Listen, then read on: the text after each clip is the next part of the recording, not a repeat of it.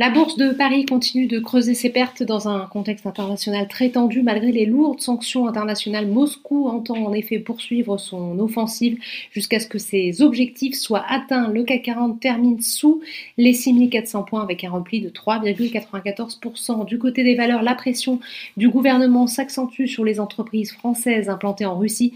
Je crois qu'il y a désormais un problème de principe, estime Bruno Le Maire, le ministre de l'économie, dans le viseur notamment Engie qui abandonne un peu plus de 13 sur cette séance.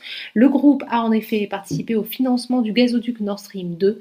Dans un communiqué tout juste publié, le groupe dit se conformer et se conformera aux sanctions qui pourraient être prises. Total Energy résiste sur les marchés et ne perd que 2,72%. Le groupe indique ce mardi rester en Russie mais dit qu'il ne développera pas de nouveaux projets dans le pays. L'accumulation des sanctions prononcées contre l'appareil économique et financier russe continue de faire dégringoler les valeurs bancaires. Société Générale lâche par exemple encore 9,36%. À contrario, le secteur de la défense tire toujours profit de la situation.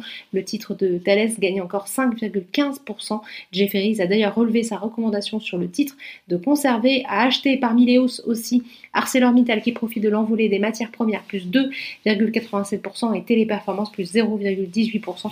Le titre bénéficie toujours de la publication de ses résultats sur le SBF 120.